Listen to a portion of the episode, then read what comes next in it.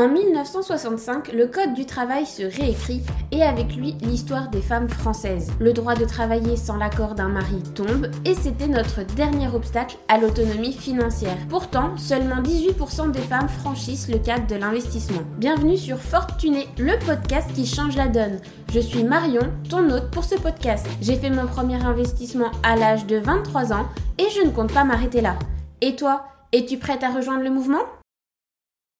Bonjour à toi, cher fortuné, et bienvenue dans cet épisode de podcast explosif. Je vais essayer de le faire court et vif, mais ça c'est pas gagné. Je me connais, je bavarde un peu trop. Aujourd'hui, on va s'attaquer à un géant invisible qui te retient peut-être dans tes finances, et je parle bien sûr des croyances limitantes sur l'argent. Les croyances limitantes, on en a partout, dans toutes les thématiques possibles, dans notre quotidien, dans notre vision, notre façon de voir les choses. Mais aujourd'hui, on va s'attaquer à celles qui touchent autour de l'argent, puisque ce sont ces croyances limitantes qui te bloquent dans tes investissements. C'est particulièrement crucial pour toi en tant que femme ambitieuse qui hésite encore à te lancer dans l'investissement. Il est temps de briser ces chaînes. Alors prépare-toi à être secoué, inspiré et surtout prépare-toi à agir. Parce que oui, il va falloir se bouger le cul, clairement. Les croyances limitantes ont leurs origines dans notre éducation, dans notre environnement. Commençons par plonger dans l'univers des croyances limitantes. Si le mot croyance limitante ne te parle pas, peut-être que ces exemples te parleront un peu plus. L'argent est la racine de tous les mots. Je ne mérite pas d'être riche. Il faut de l'argent pour faire de l'argent. Et la pire, ma préférée, l'argent ne fait pas le bonheur. Ces expressions te parlent? Ces idées ne sortent pas de nulle part. Elles viennent de ton éducation, de ta culture, de tes expériences. Et pour nous, en tant que femmes, elles sont souvent un poids encore plus lourd.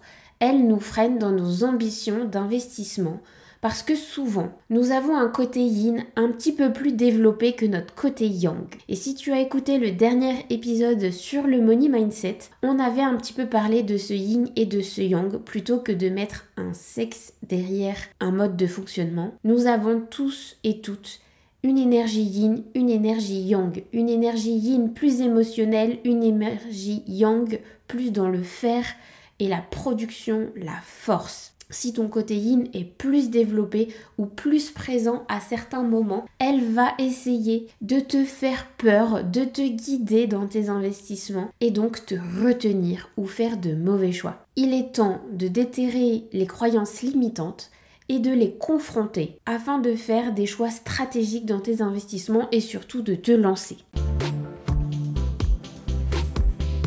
Ces croyances limitantes ne sont pas anodines, elles influencent chaque décision que tu prends, y compris dans tes décisions financières. Peut-être qu'elles te font éviter les risques, te gardons dans une zone de sécurité entre guillemets, sécurité financière qui en réalité est une prison. Ou peut-être qu'elles t'empêchent de voir des opportunités d'investissement qui pourraient changer ta vie. Il est temps de reconnaître ces patterns et de les briser. Alors tu vas me dire, oui, Marion, t'es bien mignonne, mais comment on fait pour se libérer de ces croyances limitantes?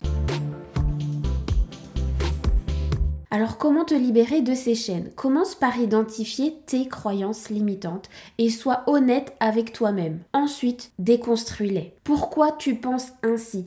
Est-ce que c'est vraiment vrai? Remplace ces idées par des affirmations positives et puissantes.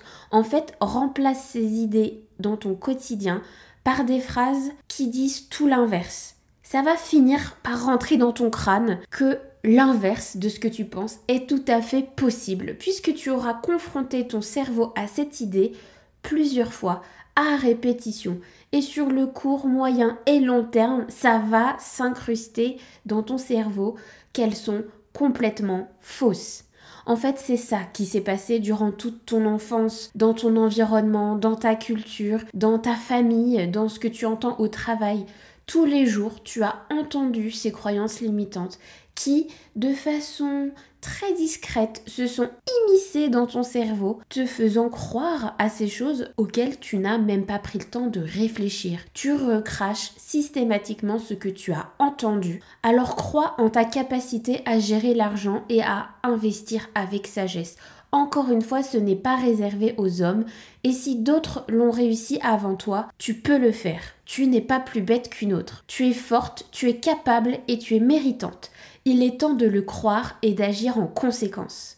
Et ça, je ne peux pas le faire à ta place, ça va être à toi de te bouger les fesses. Maintenant, si tu ne sais pas quelle est ta croyance limitante, je vais te faire une petite liste des 10 croyances limitantes les plus fréquentes. Parmi ces croyances-là, tu en choisis une et tu fais exactement ce que je viens de te dire. Si tu ne t'en souviens déjà pas, tu rebootes ce podcast de quelques minutes avant pour savoir étape par étape ce que tu dois faire tous les jours. C'est-à-dire prendre ta croyance limitante, la formuler complètement à l'inverse et tous les jours, tous les matins et tous les soirs, je veux que tu te répètes l'inverse de ta croyance limitante. Tu vas voir, tu finiras par y croire. Allez, c'est parti pour la liste des 10 croyances limitantes sur l'argent qu'on recroise le plus souvent. L'argent est la racine de tous les maux. Cette croyance peut conduire à percevoir la richesse ou la poursuite de l'argent comme moralement répréhensible. Il faut travailler dur pour gagner beaucoup d'argent. Cette idée peut limiter la reconnaissance d'opportunités de gain et ne requiert pas nécessairement un travail acharné comme les investissements ou les revenus passifs. Je ne serai jamais riche. Cette pensée crée un état d'esprit défaitiste qui peut empêcher une personne de prendre des mesures pour améliorer sa situation financière. L'argent corrompt les gens. Cette croyance peut amener à éviter de rechercher une sécurité financière ou de s'enrichir par crainte de perdre ses valeurs ou son intégrité. Je ne mérite pas d'avoir beaucoup d'argent.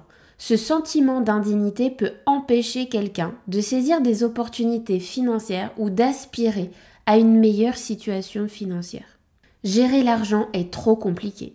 Cette perception peut conduire à l'évitement et à une gestion financière négligente.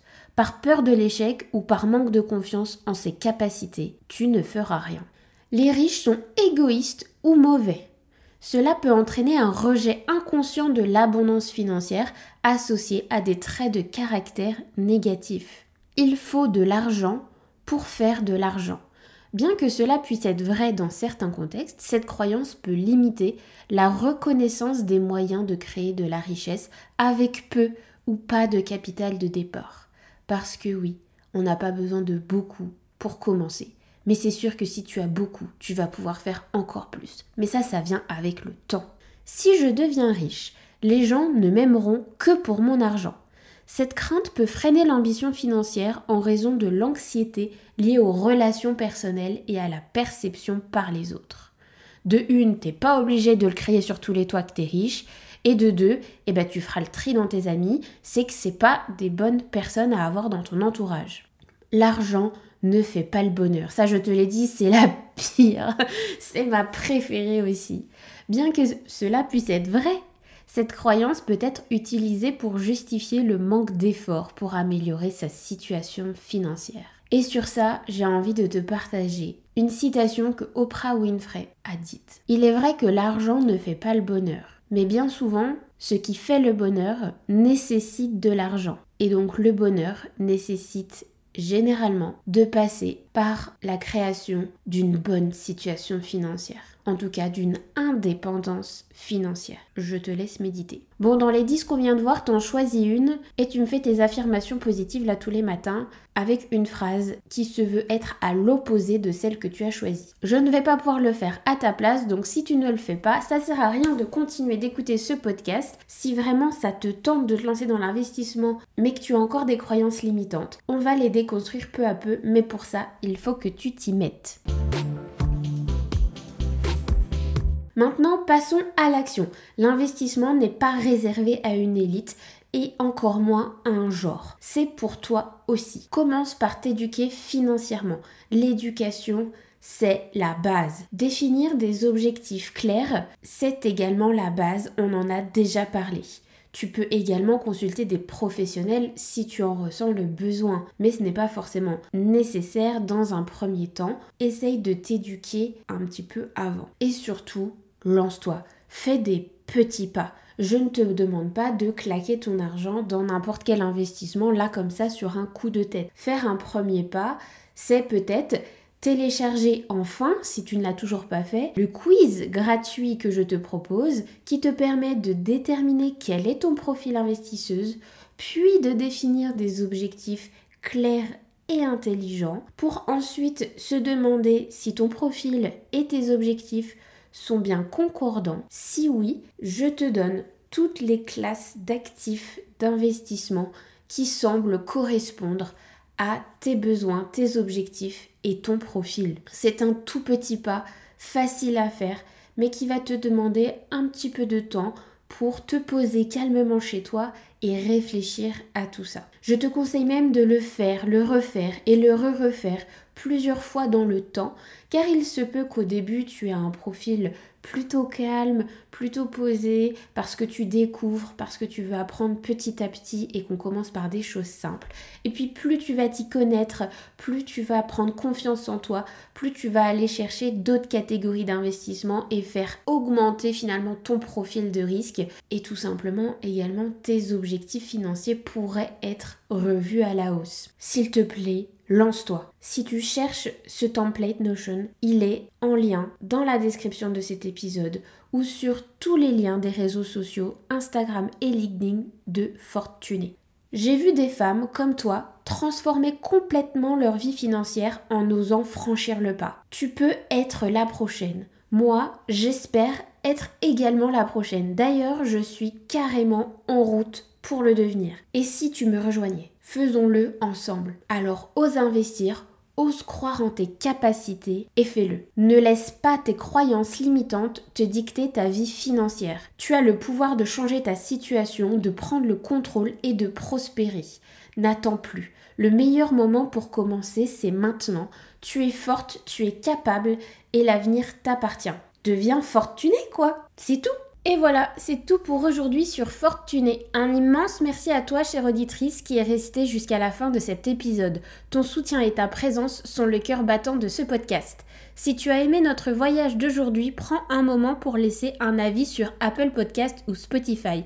Tes étoiles et tes commentaires aident Fortuné à rayonner et à atteindre d'autres femmes incroyables, comme toi, désireuses d'embrasser leur indépendance financière.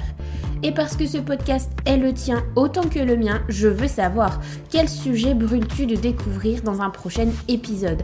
Quelles sont les questions qui te tiennent éveillé la nuit? Partage tes idées et questions et ensemble construisons les prochaines étapes de notre aventure financière. Je te donne rendez-vous demain pour un prochain épisode. D'ici là, sois forte et tunée. Bye